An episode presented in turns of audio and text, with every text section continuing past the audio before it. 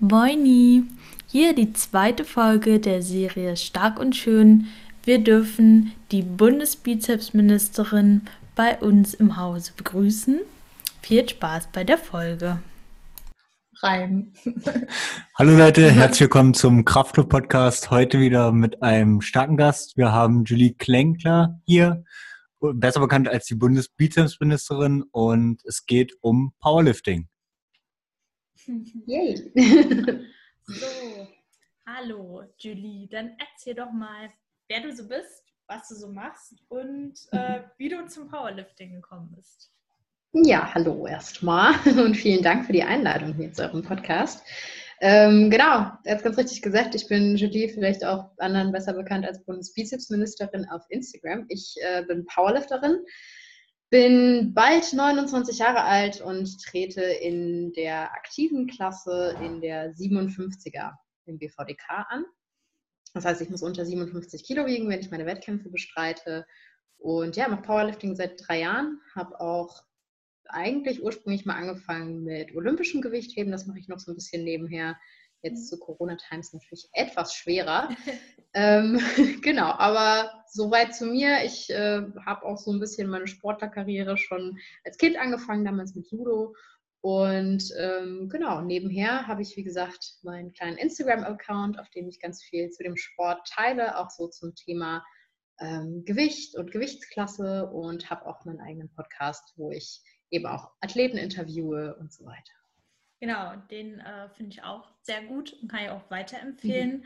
Ähm, Bundesbizepsministerium heißt der, ja, dass ich den nochmal genau, äh, auch verlinken kann. Ja, ja. sehr gut. Du hast ja schon ähm, erzählt, dass du auch so ein bisschen auf Instagram aktiv bist und schon länger ein bisschen äh, aktiver im Wettkampfgeschehen im Powerlifting bist. Ähm, ich weiß aus anderen Podcasts von mir, dass du nicht im Sportbereich beruflich tätig bist. Und mich würde mal interessieren, wieso das Umfeld so darauf reagiert, deine Kollegen zum Beispiel. Oder genau, so das Umfeld, was jetzt nicht so sportbezogen ist, wie diese auf dich zugehen oder ob die überhaupt wissen, was du machst. Ja, ja, also ich bin in der Logistik- und Produktionsbranche tätig und ähm, genau da hast du halt mit Sport erstmal gar nichts und nicht im entferntesten irgendwie zu tun. Ähm, ja, wie reagieren die da drauf? Es ist immer ganz unterschiedlich. Also ähm, tatsächlich sind die Reaktionen auf den Sport anfangs eigentlich alle sehr positiv. Also gar nicht so, also das höchste der Gefühle, was man irgendwie kommt, ist ja, wie kommst du als kleine Frau da drauf, sowas zu machen? Aber spätestens, wenn die dann mein Video sehen oder du denen das irgendwie erklärst oder so, ähm, dann können die das auch verstehen. Dann finden die das erstmal alle ganz cool und sagen, wow, da muss ja ganz viel Disziplin dahinter stecken und so. Und das finden die erstmal schön. Dann die Reaktionen, wenn die Leute irgendwie sehen, wie eingeschränkt dein Leben dadurch ist, was wir so als Sportler, glaube ich, gar nicht mehr richtig wahrnehmen. Ne? Ich meine, du planst ja den ganzen Alltag darum, so Training hat immer Priorität eins gefühlt, ne? guckst, dass du rechtzeitig Feierabend machen kannst, um dann und dann zu essen und irgendwie so, es ist, ist halt sehr einschränkend. Dann werden die Reaktionen meistens schon so ein bisschen mehr so, hm, okay, das ist aber auch irgendwie komisch, ne? Also mhm. so die Seite der Disziplin, das feiern dann schon weniger Leute. Und ähm, ja, dann so das ganze Instagram-Game finden sehr viele, glaube ich, auch sehr seltsam. Ne? Also zumal mhm. ja dann auch viele Leute auch noch älter sind als ich, mit denen ich zusammenarbeite und ähm, ja, damit können die meisten halt gar nichts anfangen. Mhm. Das, ist so, das ist so die Abstufung, genau. Ja, das glaube ich. Ähm, jetzt habe ich vergessen, worauf ich äh, hinaus wollte. Ach so, genau. Also du bist ja berufstätig und wie planst du das dann alles mit deinem Training, weil du ja schon sehr äh, leistungsorientiert trainierst? Und ähm, ja, das ist ja manchmal oder es ist ja gar nicht so einfach, das dann alles in einen Kontext zu bringen, ähm, Training, Beruf und eine angepasste Ernährung dann halt auch, wenn du dich auf Wettkämpfe vorbereitest, vielleicht eine Gewichtsklasse schaffen möchtest. Wie äh, planst du das so? Was ist da so deine Strategie, um da jetzt nicht komplett auszubrennen? Ja, ja, also es ist auf jeden Fall schwierig. Ne? Also gerade wenn man Vollzeit arbeitet, ähm, ist es eine schwierige Kiste. Ähm, Ja, was ich da empfehlen kann, ist halt wirklich ähm, alles ziemlich weit im Voraus zu planen und eben auch in Phasen zu arbeiten. Also für mich ist eine Off-Season, die meistens ja so im Powerlifting glücklicherweise über den Sommer geht, weil ja unsere deutsche Meisterschaft immer so Ende, also Ende Frühjahr, Anfang Sommer ist. Ähm, das heißt, ich lege immer so über den Sommer hinweg eine etwas lockerere Phase ein, wo es eben auch mal nicht schlimm ist, wenn ich dann nur dreimal die Woche trainiere oder dann mal ne, irgendwas dann und dann nicht trainieren kann, dann sind es halt mal irgendwie drei Tage hier hintereinander und dann zwei Rest-Days oder so, wo ich das Ganze nicht so eng sehe. Ähm, und habe dann aber wieder eine Phase über den Winter, wo es halt einfach, wo ich genau weiß, das wird jetzt super hart und das ist auch hart mit der Arbeit zu kombinieren und da musst du eben auf viel verzichten und da ist halt nichts mit auf den Weihnachtsmarkt gehen oder so Dinge machen, die normale Menschen machen. ähm, das ist auf jeden Fall mit Verzicht verbunden. Und mir fällt dieser Verzicht eben deutlich einfacher, wenn ich weiß, dass er irgendwo auch zeitlich begrenzt ist und nicht das ganze Jahr über auf einem gleichen Level ist. Ne? Mm, was jetzt die Ernährung angeht, das ist halt auch so ein Punkt, wobei da finde ich, es ganz viel Routine. Ne? Also ähm, man groovt sich ja irgendwie, wenn man irgendwo anfängt zu arbeiten, auch da ein. Und ähm, anfangs muss man dann halt mal gucken, dann macht man auch zwei, dreimal Fehler, dann denkt man sich natürlich erst ganz ambitioniert, ich werde immer mein Essen preppen. So, kleiner Spoiler, das, also keine Ahnung, was für disziplinierte Menschen das schaffen, ich schaffe das nicht. ähm, aber dann denkt man sich so, ja, ich werde jetzt alles perfekt vorbereitet, Hähnchen und Brokkoli jeden Tag mit zur Arbeit nehmen. Ich kann das nicht so, ne? Aber man findet so kleine Schlupflöcher. Man findet irgendwie so, ah, okay, ich habe hier ein Salatbuffet. Ne? So, da kann ich mir das und das zusammenstellen, das hält mich so und so lange satt, so und so anstrengend sind meine Tage.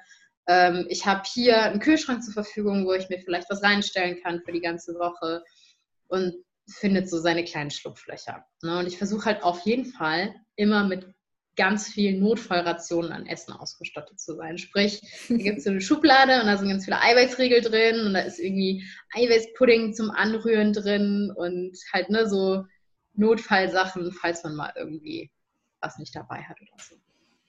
So richtige Prepper. Das, äh, genau. Ist halt so in Corona-Zeiten aufgekommen, dieser Begriff Prepping. genau, ja, ja, ja. Weißt du, andere Leute preppen so mit Gasmasken und so und die Sportler, die preppen dann mit Proteinregeln. ja. Finde ich aber auch eine sehr sinnvolle Variante, bevor man dann überall hin und her rennt und keine Ahnung, was man essen hat, äh, keine Ahnung hat, was man essen soll. Und dann hat ja. man so Kleinigkeiten, die einen so ein bisschen erstmal über die nächsten zwei Stunden bringen, aber nicht äh, völlig ausarten. Ne? Ja. Und schnell also gehen. Genau, da ist jetzt auch ein Vorteil. Ich habe jetzt auch einen neuen Sponsor. Ähm, und der macht halt zum Beispiel Fertigmahlzeiten. Ne? Das ist natürlich okay, auch ja. super mhm praktisch, also so, so eiweißreiche Fertigmahlzeiten. Das ist jetzt natürlich auch nicht jedem vergönnt. Ich kann auch verstehen, wenn man da sagt, das ist mir irgendwie zu teuer, so, ich kann mir das nicht leisten. Ähm, aber das ist natürlich auch was, was es deutlich einfacher macht. Ne? Und ich bin mhm. auch super kochfaul.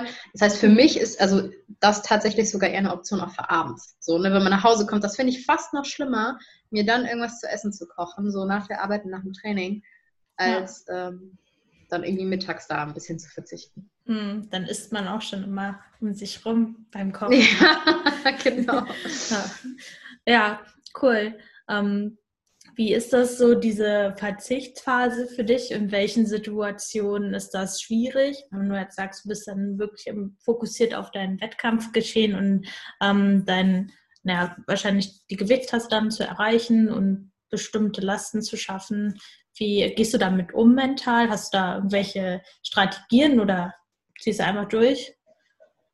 Ja, also das ist vor allem schwierig, einmal natürlich so auf der sozialen Schiene. Ne? Also so eine Prep ist halt einfach was super egoistisches. Ne? Also mhm. das ist halt, und das ist ja auch okay so. Also man muss sich auch dann dessen bewusst sein, so gut, wenn du halt so gut in diesem Sport werden willst, wie es jetzt gerade eben gefordert ist, ist es ab einem gewissen Level, also spätestens wenn man bei einer deutschen Meisterschaft irgendwie mal auch sich irgendwo platzieren möchte oder so, ist es einfach ähm, damit verbunden, dass man da eben auch Abstriche macht im sozialen Leben. Und das sind einmal natürlich dann auch Freunde und Familie und das ist aber auch die eigene Partnerschaft. Sowas leidet auch immer ein bisschen darunter. Ne? Also man, man braucht auf jeden Fall einen Partner, der das irgendwie nachvollziehen kann.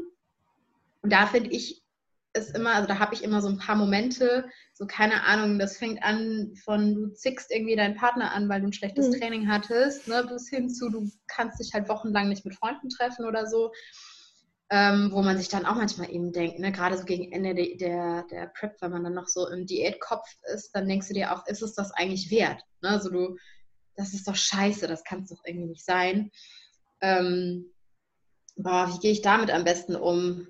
Also da habe ich mir über die Jahre hinweg wirklich ein sehr verständnisvolles Umfeld geschaffen. Ne? Also ich habe mhm. mit meinen besten Freunden spreche ich, also selbst wenn sie nicht in dem Bereich sind, spreche ich einfach sehr viel darüber, was mir das bedeutet, weil es ja eben auch viel mehr für mich noch bedeutet, als jetzt nur irgendwie ein bisschen Sport zu machen, damit die das nachvollziehen können.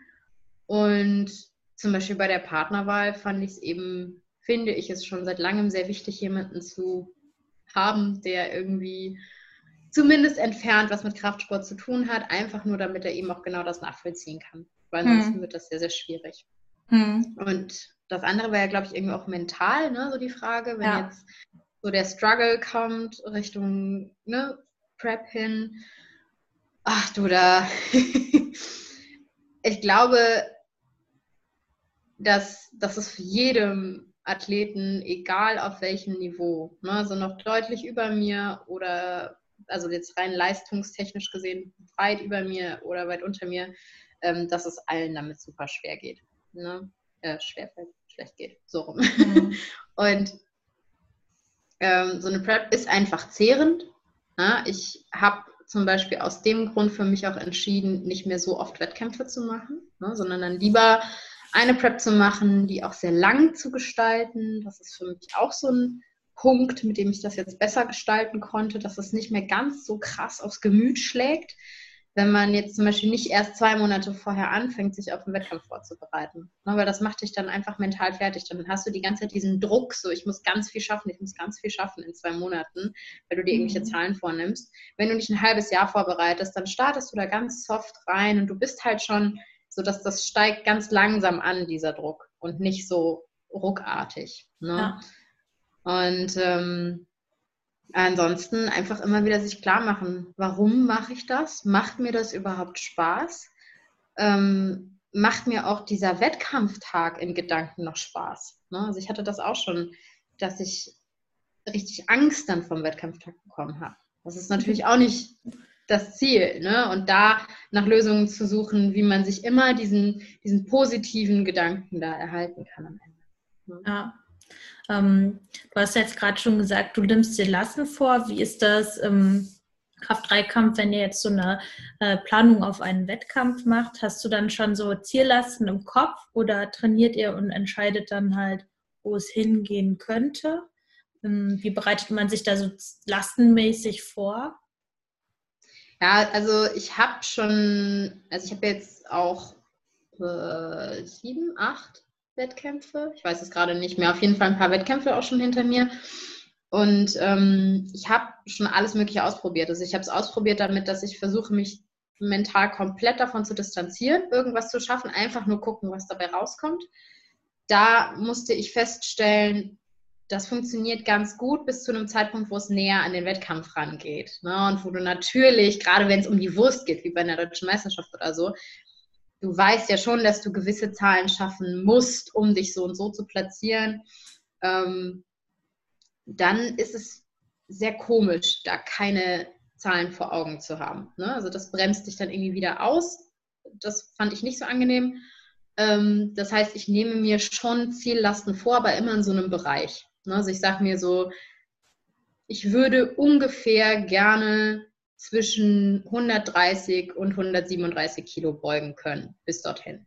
Ne? Wobei dann eben das unterste und die unterste Bereich der Range sozusagen ganz niedrig gesteckt ist, sodass es halt entweder kein PA wäre, sondern nur mein PA zu matchen oder ein 2,5 Kilo PA oder so, ne? Und das eben sehr realistisch zu halten. Und ich versuche auch diese Range mir bis zum Schluss offen zu halten. Ne?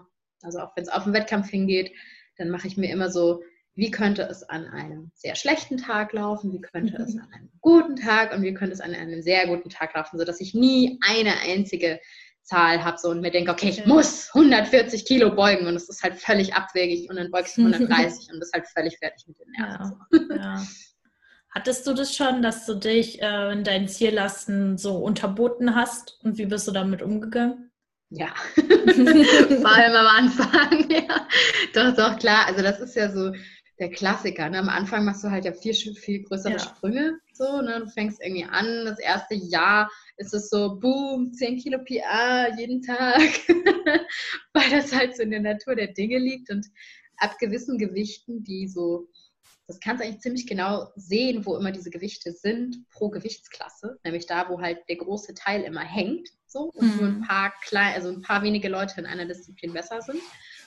Ab dann fängt es halt natürlicherweise an zu stagnieren, außer man ist irgendein Mördertalent. Aber selbst mhm. da fängt es irgendwo in dem Bereich an zu stagnieren und geht dann halt viel, viel langsamer nur. Und gerade am Anfang ist man ja noch mit diesem Mindset dahinter so, und nochmal 10 Kilo PA in einem halben Jahr und auf einmal geht das dann halt gar nicht mehr. Ja. ähm, ja, mental damit umgehen. Du, die ersten Male, wo ich das hatte, ging es mir auch echt scheiße. Ne? Und ich glaube, jeder hat das irgendwann mal so in seiner Wettkampflaufbahn, dass er dann so, dass er vor den Kopf gestoßen wird und merkt, scheiße, ab hier wird es halt deutlich schwieriger. Ab hier muss ich anfangen, meine Erwartungen niedriger zu stecken. Und ähm, das ist echt so ein, also für mich war das so ein Make-or-Break-Wettkampf, wo mir das halt so richtig volles Met entgegenkam und ich ganz andere Werte erwartet habe und halt wirklich völlig underperformed habe in meinen Augen. Und ähm, ja, dann habe ich mich echt nochmal hingesetzt, habe mir Gedanken gemacht, habe gesagt, okay, du weißt jetzt eigentlich irgendwo hinten im Kopf ganz genau, dass das jetzt dieser Punkt ist, von dem alle sprechen. Ähm, bist du bereit, das auf dich zu nehmen und jetzt mehr Arbeit rein zu investieren für mini kleine PRs, die nur noch kommen werden oder nicht? Und bin zu dem Schluss gekommen, ich will das versuchen und ich arbeite jetzt an meinem Ego. Der innere Antrieb ist also da.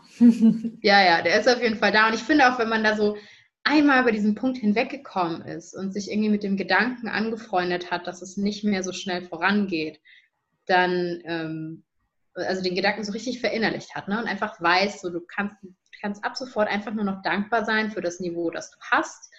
Ähm, und es ist ein gutes Niveau und auch wenn du nur deine PA matchst beim nächsten Wettkampf und eben kein Progress gemacht hast, vielleicht ist deine Technik besser geworden, sonst irgendwas. Ne, so, und es ist einfach schon ein entsprechend hohes Niveau. Deswegen sei glücklich, sei zufrieden und arbeite einfach weiter hart daran. Hm. Ja, klar. Wie sieht so eine Trainingsplanung bei dir aus? Arbeitest du mit jemandem zusammen oder machst du das für dich allein?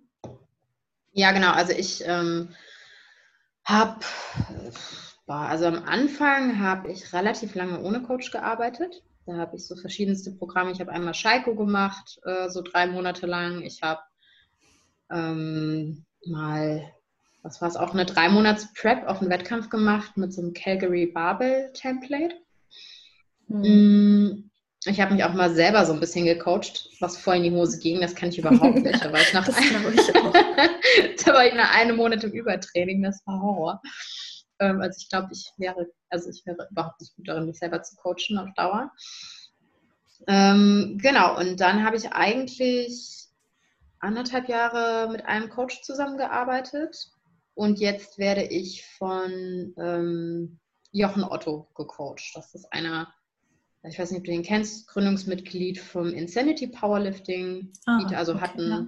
Paar Coaches nur unter sich aus Hamburg und ähm, ich kenne Jochen auch über das Insanity und ist ein sehr, sehr guter Coach, bei dem ich mich auf jeden Fall gut aufgehoben fühle und der das echt alles super individuell und mit ganz viel Herzblut für mich plant. Also das läuft online dann sicherlich? Genau. Ja, ja also viel über WhatsApp. Ne? Mhm. Und ähm, ja, ich meine, je größer so ein Coaching aufgezogen wird von irgendjemandem, desto mehr wird ja sowas auch auf Plattformen und so ausgelagert. Manche arbeiten da irgendwie mit hier so, so Cloud-Plattformen und sowas. Ähm, aber genau, bei uns geht viel über WhatsApp und dann kriegst du wirklich dein Training halt pro Woche neu. Und das okay. wird dann individuell auf mich zugeschnitten und ähm, dann bequatschen wir das eigentlich alles immer schon manchmal während des Trainings oder dann eben am mhm. Wochenende nochmal so eine kleine Zusammenfassung. Ah, cool. Ah, dann filmst du das auch sicherlich mit und äh, genau. Wieder, ja, damit er auch sieht, wie genau. das dann aussieht, ja. Hm. Ja. ja, ja, also ich filme da relativ viel. Ähm, ich filme auch so für mich relativ viel, einfach weil ich mhm. dann mich selber nochmal besser verstehe. Ne? Also ja. das hat mir auch echt super viel geholfen insgesamt. Aber genau, ja. Ja. Das ist ja auch immer interessant zu sehen, wenn sich so ein Lift relativ schwer anfühlt und dann guckt man ja. sich das Video an und denkt, hä, das sieht ganz anders aus. Auf jeden Fall. Als sich das angefühlt hat, ja. Ähm, ja. ja. Ähm, wie plant ihr das, wenn du so an einem, an einem Punkt bist, sag ich mal, zum Beispiel die Kniebeuge und du kommst nicht mehr so richtig weiter? Ähm, wie geht ihr da vor? Und ähm, wie, ist das, wie ist das mental für dich, wenn du sagst, okay, ich, ich will heute ähm, mal wieder ein bisschen weiterkommen und es klappt irgendwie nicht? Mhm. Also Mm, mit Jochen oder jetzt auch in dem Coaching, das ich davor hatte, war es eigentlich immer so, dass wir, also wir arbeiten ja auch in Blöcken dann, ne? immer so, ja. das hängt ganz dann davon ab, wann der nächste Wettkampf ist, dann versucht man die Blöcke so davon ausgehend so ne, rückläufig irgendwie genau zurückzurechnen und guckt halt, macht es mehr Sinn, irgendwie äh, jetzt ein paar sechs Wochen Blöcke oder fünf Wochen Blöcke nur oder auch mal einen sieben Wochen Block oder was auch immer zu machen.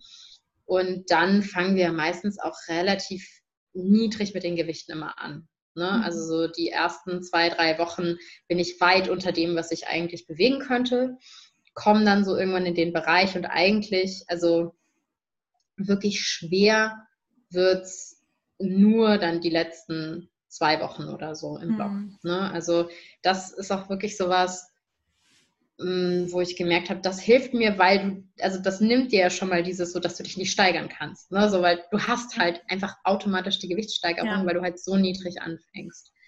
Ähm, das ermöglicht dir auch gleichzeitig ganz früh im Blog schon zu sehen, wo die technischen Probleme ja auch liegen. Ne? Weil du, also, und das ist zum Beispiel auch super an Jochen, der achtet ganz krass darauf, dass ich gerade am Anfang auch im Blog mit extrem sauberer Technik arbeite. Also der ist da so ein richtiger Technik-Nazi und ähm, gibt mir da eben auch ganz viel gute, sinnvolle Kritik und ist da wirklich sehr, sehr pingelig, mhm. ähm, damit wir eben auch sehen können, schon bei niedrigem Gewicht, woran es hapert. Und dann ja bestenfalls so dann im Laufe des Blogs auch technisch so viel verändern können oder zum Beispiel bei den ähm, Varianten dann irgendwas Sinnvolleres einbauen können, was mir wiederum dann beim Mainlift hilft ähm, sodass ich eigentlich in irgendeiner Form immer es schaffe, eine Steigerung zu haben. Also das finde ich, glaube ich, auch echt so was, was ein gutes Coaching ausmacht. Ne? Also ich glaube, mit einem guten Coaching hast du,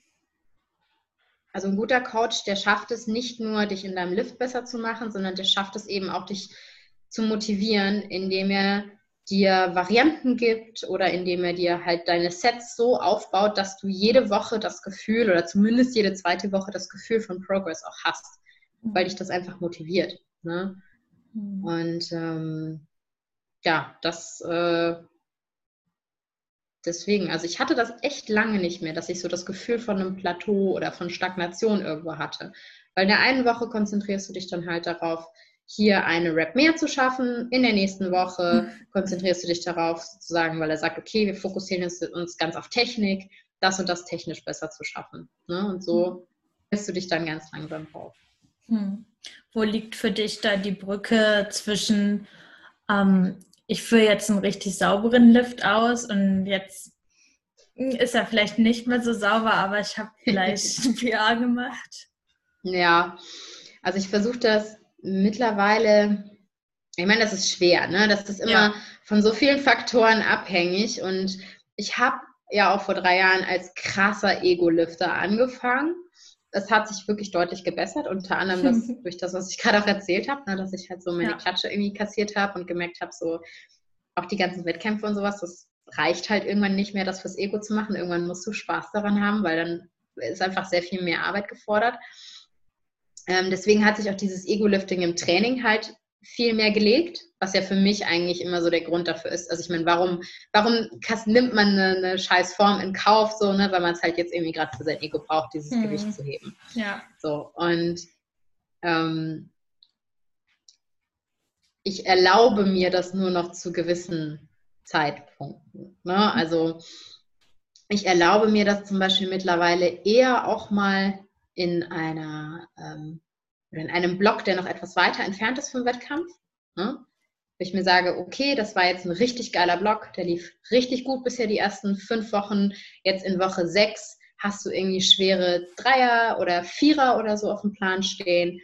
So, jetzt gehst du einmal nochmal richtig rauf, du fühlst dich gut. Ne? Natürlich gehe ich dann trotzdem nicht bis zu dem Punkt, wo ich mir den Rücken brechen würde oder so. Hm. Auch da bin ich vorsichtiger geworden. Ne? Aber ähm, dann, dann gönne ich mir das sozusagen mal. Vor einem wichtigen Wettkampf zum Beispiel, also mit so, so zwei Monate von einem wichtigen Wettkampf, versuche ich da auf jeden Fall die Finger von zu lassen, weil mir da zum Beispiel das Verletzungsrisiko einfach viel zu hoch ist.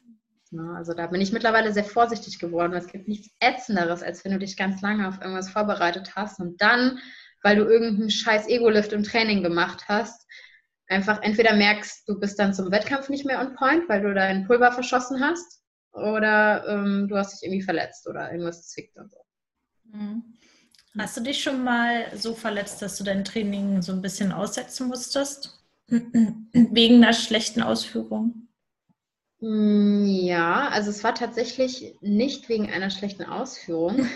Ich habe mich auch, also wenn ich mir meine Deadlifts von früher anschaue, boah, dann ist es echt ein Wunder, dass ich mich noch nicht verletzt habe dabei.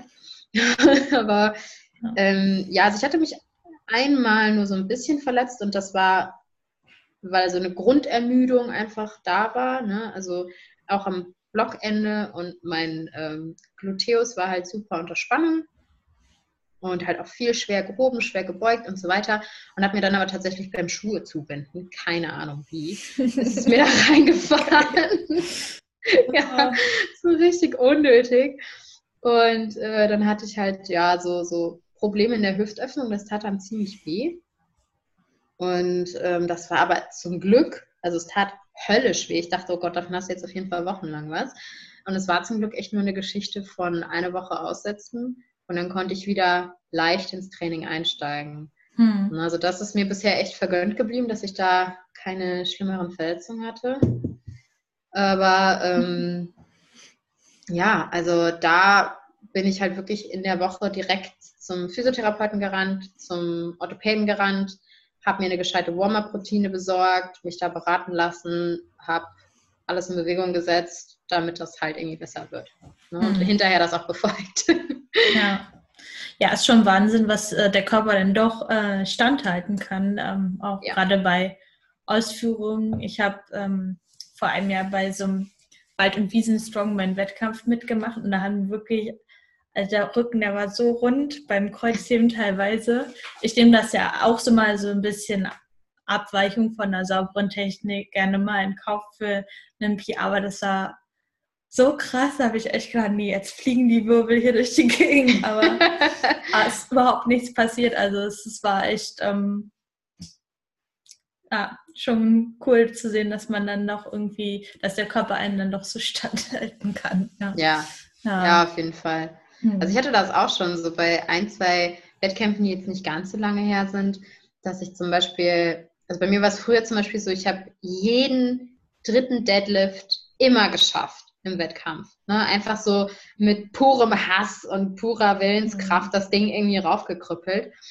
Und ähm, dann hatte ich das irgendwie eins von meinen Wettkämpfen, dass der letzte Deadlift eben nicht raufging, aber jetzt auch nicht auf dem also ne, nicht am Boden kleben geblieben ist, sondern der kam schon ein gewisses Stück hoch und dann habe ich es aber nicht hinbekommen. Und dann kamen wirklich Leute zu mir und haben gesagt, so, hä, aber du kannst das doch immer so gut grinden und hättest du das doch jetzt einfach irgendwie raufgekrüppelt und so.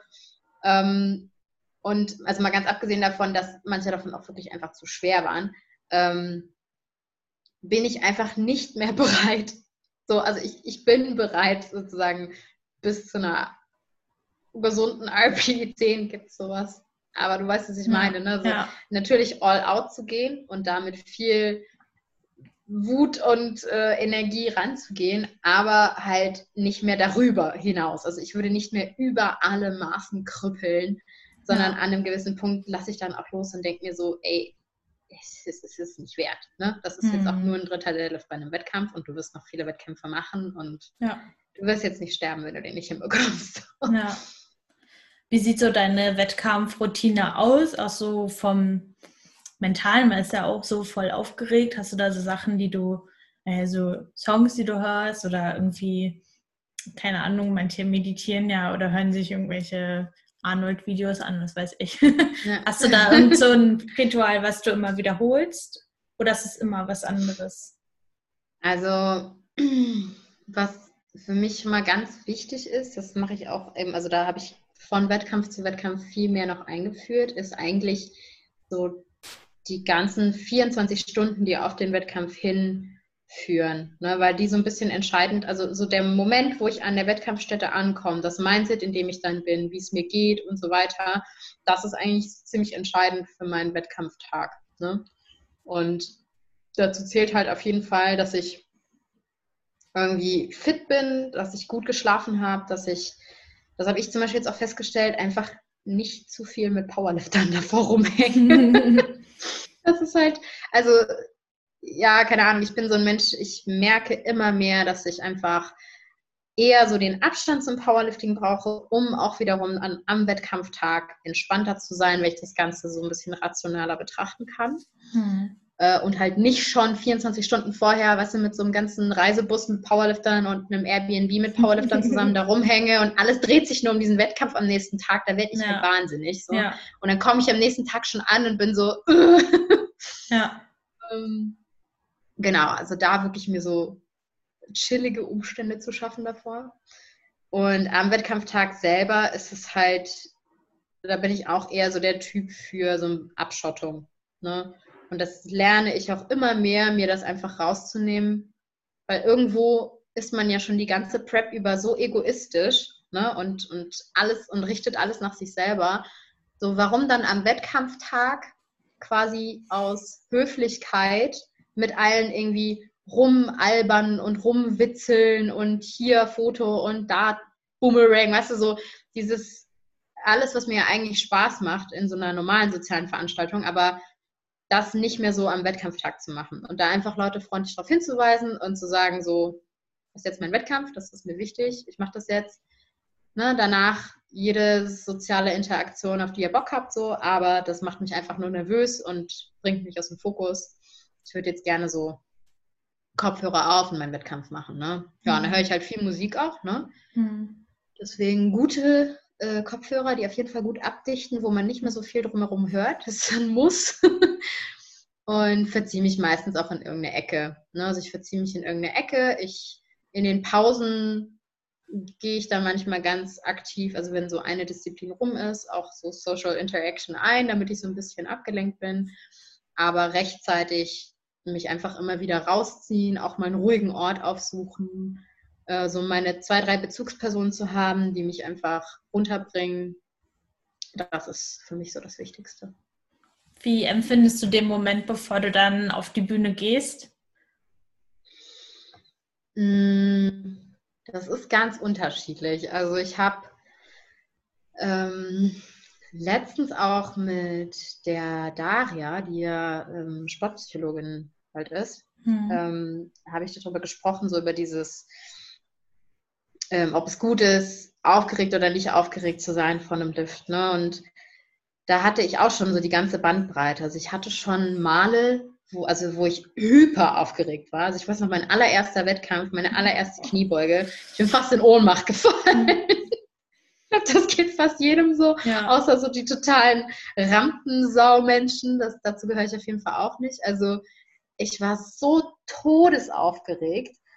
Und ähm, danach wiederum dann gar nicht mehr, weil es mein mhm. allererster Wettkampf war und ich mir einfach nur dachte, so, oh, ist das schön. Ähm, ja, und ich hatte das auch schon bei Wettkämpfen, das war mal ein Jahr, wo ich irgendwie dann den sechsten, ach, nee, fünften Wettkampf, keine Ahnung, ich weiß einfach nicht mehr, wie viele Wettkämpfe ich gemacht habe, obwohl es gar nicht so viele waren. Aber auf jeden Fall hatte ich einige Wettkämpfe direkt hintereinander gemacht. Und dann war das sozusagen der letzte in der Reihenfolge und da war ich Ne? Völlig lethargisch. Ich habe nichts ja. gefühlt so. Ja. Ich habe alles um mich herum mitbekommen. Das war, als würde ich im Training irgendeinen mittelaufregenden Lift machen, was sich auch gar nicht gut angefühlt hat. Das war irgendwie auch voll random. Aber ähm, direkt davor bin ich meistens schon einfach sehr aufgeregt. Ne? Mhm. Sehr, sehr aufgeregt. Also da schaffe ich es auch nicht ganz, einen festen Gedanken zu haben, sondern natürlich, ich kriege das irgendwie mit, ne? da sind die Scheibenstecker. So, ich äh, kriege zum Beispiel gar nicht mit, was meine Gegnerinnen machen. Das ist mir auch völlig egal dann. Ne? Also das ist mir sowas von Lachs. Aber ich kriege das Publikum schon ziemlich genau auch mit. Ne? Also sind die gut drauf, haben die Bock so, das mhm. nehme ich schon ziemlich genau wahr. Und ähm, dann ist es eigentlich nur noch ein Abrufen. Ne? Möglichst ruhig bleiben, nochmal versuchen, mich an die ein, zwei wichtigsten Punkte zu erinnern, ne? dass ich bei der Kniebeuge lang genug erstmal stehen bleibe, um mich zu sortieren und mich nicht gleich reinstürze, dass ich beim Heben nicht so überstürzt rangehe und irgendwie rumreiße, also diese Aufregung eben auch richtig zu kanalisieren.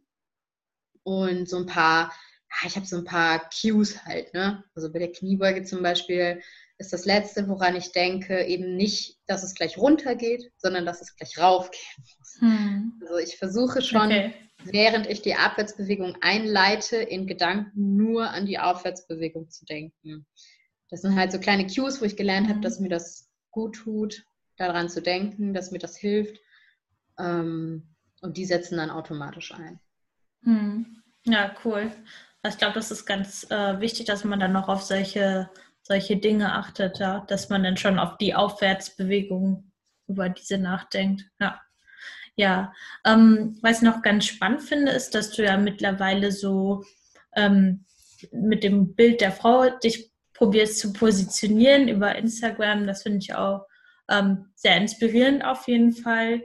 Ähm, wie kam es so für dich, diese Entwicklung? Okay, ähm, ich stehe zu meinem Körper, ich arbeite da zwar irgendwie doch im Training immer dran, das ist ja auch immer noch so ein Nebenaspekt, aber ich, ähm, bei mir war das auch früher immer so, dass ich mich immer für meinen Oberschenkel geschämt habe und mhm. immer, ich wollte immer dieses, ähm, dass man die so ein Thigh Gap. Ja, ja. Yeah. Das hat, werde ich nie haben. Ähm, und dass man dann irgendwie zu dem Punkt kommt, okay, ich akzeptiere das, das ist jetzt so, ich mag das vielleicht auch an mir. Ähm, wie war die Entwicklung für dich, dass du das halt so ja, für dich akzeptiert hast und damit auch in so in die Öffentlichkeit gehst? Also das kommt wahrscheinlich daher, dass ich ähm, früher, glaube ich, also es, es, gibt ja immer so Menschen, die haben damit so überhaupt gar kein Problem, die sind von Grund auf irgendwie total selbstbewusst, was das angeht. Ne? Dann gibt es Menschen, bei denen das ja so weit geht, dass das halt irgendwie krankhaft wird, also richtig Essstörungen oder Körper-Selbstwahrnehmungsstörungen, ne? Körperbild ein gestörtes.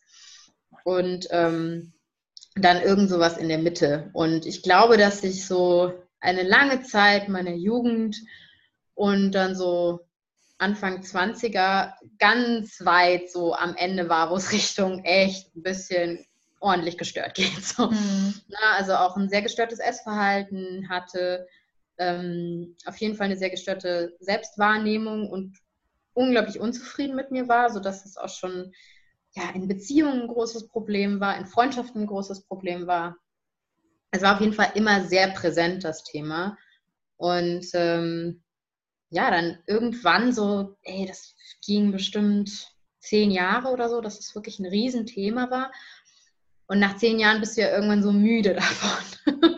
also so, du mhm. hast keinen Bock mehr. Du merkst, wie du dir selber im Weg stehst und da ist auch irgendwann dieser Gedanke, so dieses so, es wäre alles so viel einfacher, wenn du einfach glücklich und zufrieden mit dir selbst sein könntest. Ne? Und man oder ich dachte in der Zeit immer, der einzige Weg, wie ich glücklich und zufrieden mit mir selbst werde und mit der Art, wie ich aussehe, ist, ähm, indem ich irgendwann so aussehe, wie ich unbedingt aussehen will und alles daran setze. Und habe dann irgendwann, ähm, ich weiß gar nicht mehr warum, aber ich hatte echt so, ne, ich glaube, ich hatte ein ziemlich gutes Gespräch mit meinem Ex-Freund damals noch, der da auch mir echt viel geholfen hat.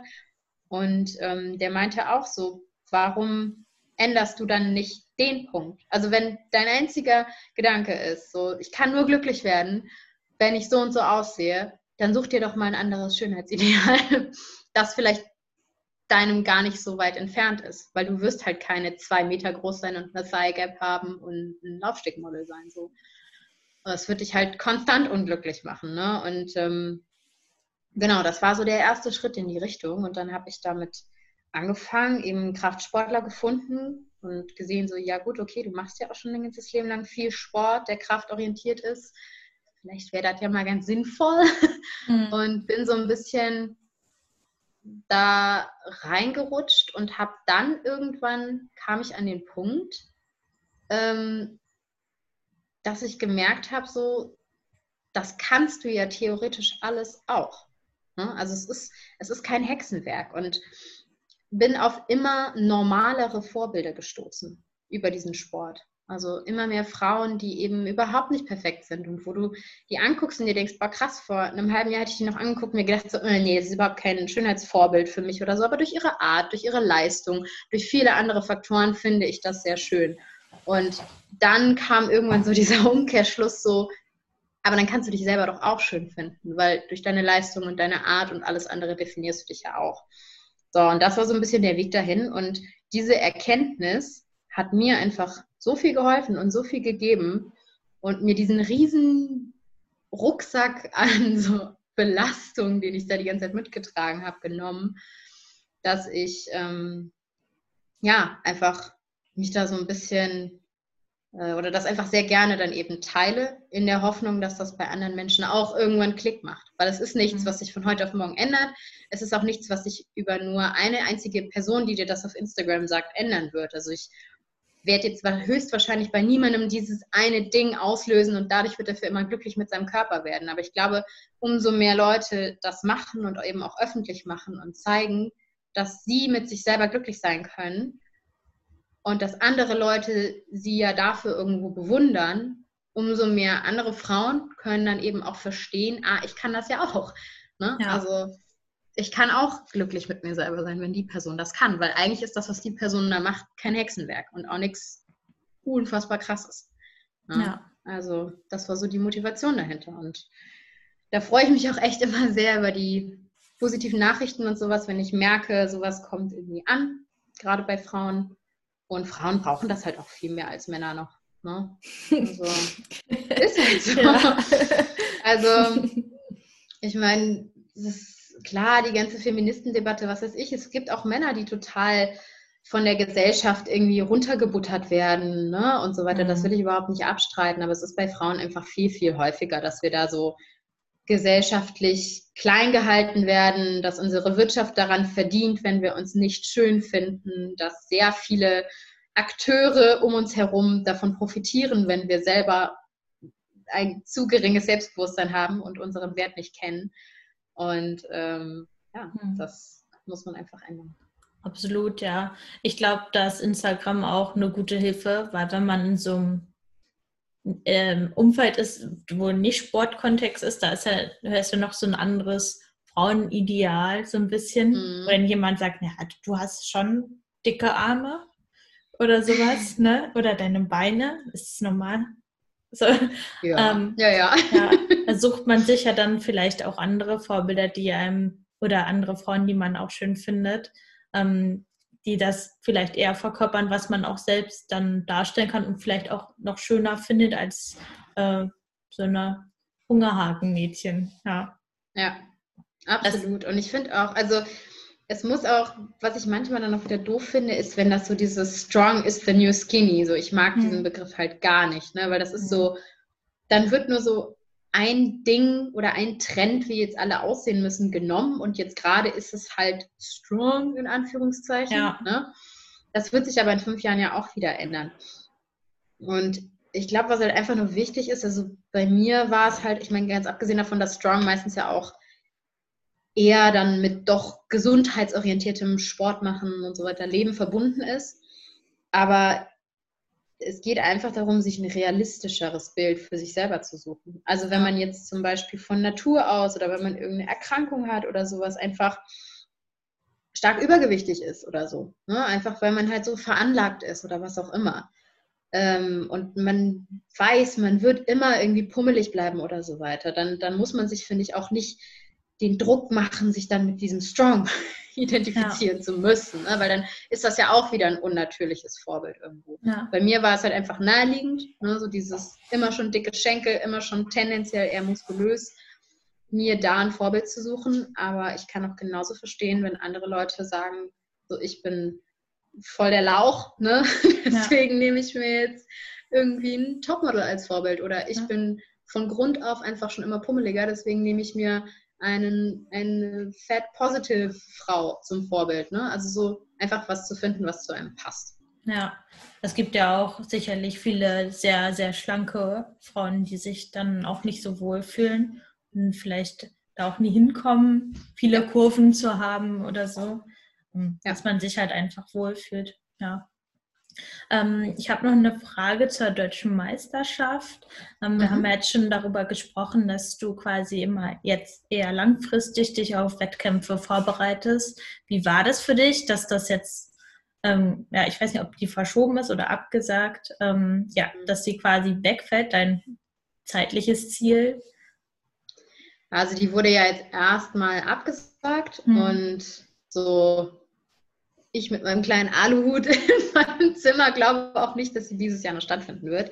Und ich weiß also tatsächlich auch nicht, ob ich dann äh, mitmachen wollen würde, wenn sie stattfindet, weil das wäre ja dann irgendwann im Herbst. Ich glaube, es gab jetzt gestern oder vorgestern ein Statement vom BVDK, dass eben überlegt wird, die im September nachzuholen, ähm, wo ich mir auch sage, als Athlet und irgendwo als Mensch mit einer gewissen Verantwortung, ich weiß nicht, wenn die im September stattfinden würde, ob ich da hingehen würde.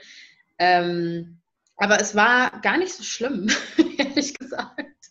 Also wahrscheinlich eben auch, weil es schon meine dritte DM ist ne? und irgendwo man dann mh, hm, so langsam versteht, so ja, DM ist jedes Jahr.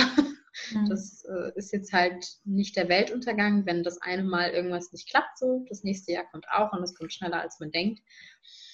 Und ähm, ja, dann eben so dieses, die Prep ganz lang aufzubauen und da einfach ganz, ganz stark daran zu arbeiten, nicht alles nur auf diesen Wettkampftag hin auszurichten, mhm. ne, sondern zu sagen, ich will meine Technik richtig krass verbessern in der Kniebeuge. Das war zum Beispiel für mich so ein Part. Ne? Oder ich möchte mein Mindset, was das Bankdrücken angeht, richtig krass verändern und da einfach sicher mental werden, dass ich keine Angst mehr vor dieser Disziplin habe. Und diese Dinge habe ich im Zuge meiner Prep geschafft.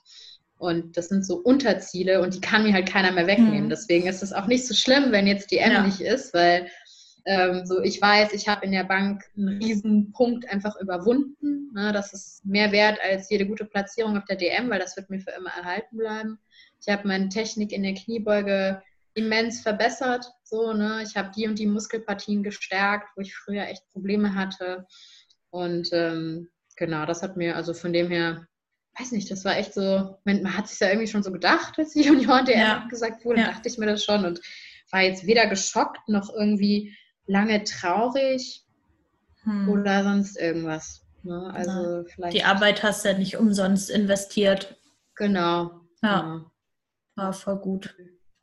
Da kann man sich dann vielleicht auf nächstes Jahr noch, noch besser vorbereiten und die Zeit eher noch nutzen als eine verlängerte Off-Season oder wie auch immer man das halt dann nennt oder nennen Absolut, mag. also ich freue mich tatsächlich eben, was du sagst, ne? also ich freue mich fast schon so ein bisschen so dieses Jahr, okay, so wäre halt irgendwie, wären wahrscheinlich irgendwie fünf Kilo oder so nur in Anführungszeichen Progress in einer bestimmten Disziplin drin gewesen mit zwei Jahren Vorbereitung sind halt vielleicht ein 10 Kilo PR im Vergleich zur letzten deutschen ja. Meisterschaft drin. Ne? Und das ist dann natürlich Schon geil, schön. Ja. Hm. Genau. Hm.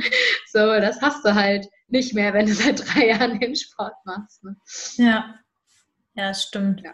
Ähm, ich habe gesehen, dass du zu Hause trainierst. Ähm, machst du einfach deinen Trainingsplan weiter oder habt ihr an der einen oder anderen Stelle dann Anpassungen vorgenommen, ähm, weil es ja, ja zu Hause schon was anderes ist?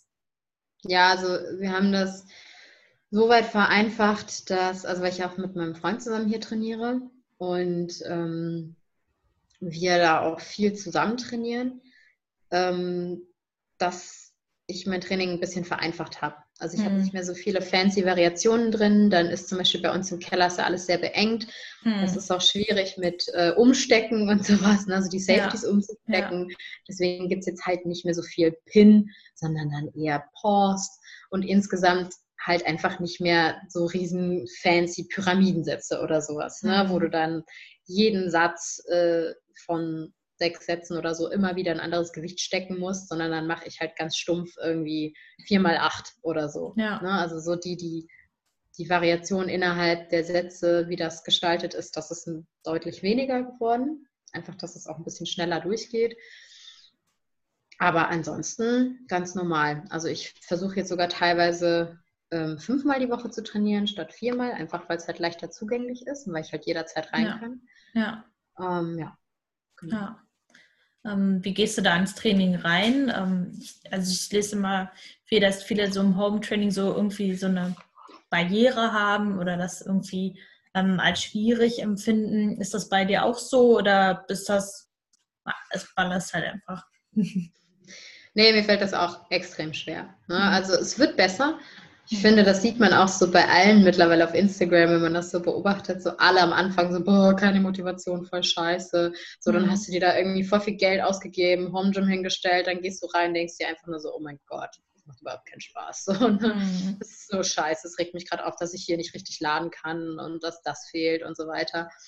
Ich komme überhaupt nicht in Flow, ich gucke irgendwie auf eine Backsteinwand beim Beugen, was weiß ja. ich was. Und ähm, so geht es mir auch. Ne? Also es ist natürlich nicht das Gleiche. Nee. ähm, ja, aber da hilft es halt wirklich, sich einfach ganz oft immer wieder, also wir haben es jetzt auch tatsächlich an der Wand hängen, so dieses nicht beschweren, du hast diesen Platz hier, du ja. hast so ein verdammtes Glück, dass du dir das irgendwie leisten kannst, dass du den Platz dafür hast. So, sich einfach selber nicht erlauben zu motzen, weil es halt ja. einfach völlig unangemessen ist. Ja. Und sich selber, sich, mit meinem Freund mache ich das eigentlich den ganzen Tag. Ne? Wir sagen uns echt mindestens einmal am Tag, wie froh wir sind darüber, dieses Home Gym zu haben. Und sich da selber so ein bisschen versuchen reinzusteigern. Ne? Und ja. einfach immer zu sagen, ey, das ist geil, du hast jetzt diese Option, du hast auch diese Option mhm. vielleicht, wo andere sie nicht haben in deiner Gewichtsklasse, wo du einen Vorteil hast. Nutz diesen Vorteil, mach was daraus mache jeden Tag das Beste draus. Und mhm. dann hilft es mir auch, da eben nicht alleine zu trainieren, ne, sondern dass wir da öfters mal zu zweit sind. Also alleine komme ich auch nicht gut in Gang da unten. Hm. Wir trainieren auf dem Dachboden bei uns und äh, das mhm. vom Umstecken und so immer so voll ähm, vorsichtig, damit die da unter das nicht hören. und wir haben uns aber auch an die Wand ähm, ein Zettel geklebt mit äh, You got five more reps. Und das ist dann irgendwie, wenn man dann in dem Moment, wo du halt umsteckst oder dann zu zweit dann die Hantel brauchst und ständig am Umstecken müsst, dann denkst du, ach, Kacke. Ähm, mhm. Immer so, ja, eigentlich voll blöd, du hast hier die Möglichkeit zu trainieren. Ähm, ja. Dass man es halt auch irgendwie wertschätzt, auch wenn es manchmal, ähm, ja, so Kleinigkeiten einen halt nerven, was eigentlich total unangebracht ist, ja. Genau. Ja, das ist schon ja. äh, geil. Da, da, merkt man, glaube ich, auch, ähm, wo denn der innere Antrieb ist und dass man dann sich halt trotzdem aufrafft, ins Training zu gehen und äh, die Zeit nutzt, was halt andere vielleicht nicht machen, die dann sagen, ich habe keinen Bock oder keine Möglichkeiten oder so. Ja. Absolut. Ja, ja, also das ist auch genauso das, wo ich mir auch immer denke, so ja, willst du jetzt irgendwie mal deutsche Meisterin werden oder nicht? So, und das ist hm. wahrscheinlich was, wo es halt den Unterschied macht, ne? ob du ja. dich jetzt in so einer Krisensituation dann trotzdem dahinter klemmst und ja ähm, das trotzdem machst oder eben nicht. Mhm. Ja. ja. Cool. So. Ich glaube, ähm, wir sind jetzt ganz gut dabei mit der Zeit. Ja. ich freue mich voll, dass du zugesagt hast und ähm, wollte mich auch nochmal bedanken, dass ja, du dir Zeit genommen hast. Das war echt cool, ähm, mit dir darüber zu sprechen. Ja, sehr, sehr gerne. Danke für die Einladung. Ja, gern.